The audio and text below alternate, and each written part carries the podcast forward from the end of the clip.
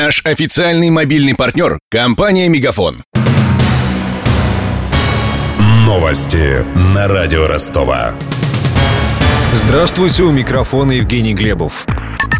Россия сократит производство нефти на 200-300 тысяч баррелей в сутки в случае заморозки добычи. Об этом журналистам заявил глава Минэнерго Александр Новак. По его словам, российским компаниям придется отказаться от увеличения производства. Оно уже заложено в планы на следующий год. Тем не менее, Россия готова на такую сделку с ОПЕК. Официальная встреча стран-участниц нефтяного картеля состоится 30 ноября.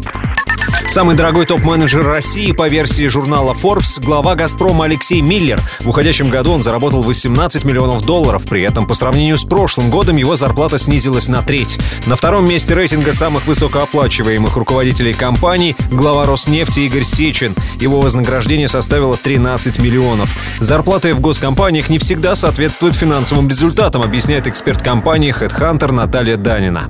Обычно уровень дохода топ-менеджера привязывается к бизнес-результатам компании. Здесь почти всегда есть прямо пропорциональная связь, то есть чем выше результаты компании, тем выше доход топ-менеджера. Это если мы говорим о компаниях, которые обычные рыночные. С «Газпромом» все-таки несколько иная ситуация. Это государственная компания, и здесь на установление доходов влияет не вполне рынок, но, конечно, в норме правильнее, чтобы доходы топ-менеджеров и государственных компаний в целом также привязывались бы к бизнес-результатам компании.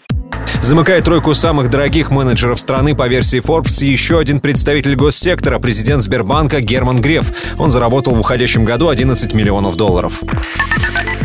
Гандбольный клуб «Ростов-Дон» узнал своих соперников по Кубку ЕГФ. Жеребьевка группового этапа Евротурнира состоялась сегодня в столице Австрии, в Вене. Ростовские спортсменки попали в первую корзину и при жеребьевке получили удобных соперников. We have the team from Rostov-on-Don from Russia, and we are nicely following the order. They go to Group C to make it easier for everybody. Ростовчанки попали в квартет C вместе с немецким Битигхаймом, венгерским клубом Эрд и норвежским Бьосеном. Первый тур группового раунда Кубка ЕГФ пройдет 7 и 8 января, завершится 12 февраля. В четвертьфинал из каждой группы попадут две лучших команды. Кроме Ростова в групповой этап попали еще две российских команды – Тольяттинская «Лада» и Краснодарская «Кубань». Официальный курс евро на пятницу вырос на 4 копейки и составляет 68 рублей 9 копеек. Доллар подорожал на 62 копейки и стоит теперь 64 рубля 63 копейки. У меня вся информация к этому часу. Микрофон Евгений Глебов. Над выпуском работали Денис Малышев, Данил Калинин и Александр Стильный. До встречи в эфире. Новости на радио Ростова. Наш официальный мобильный партнер – компания «Мегафон».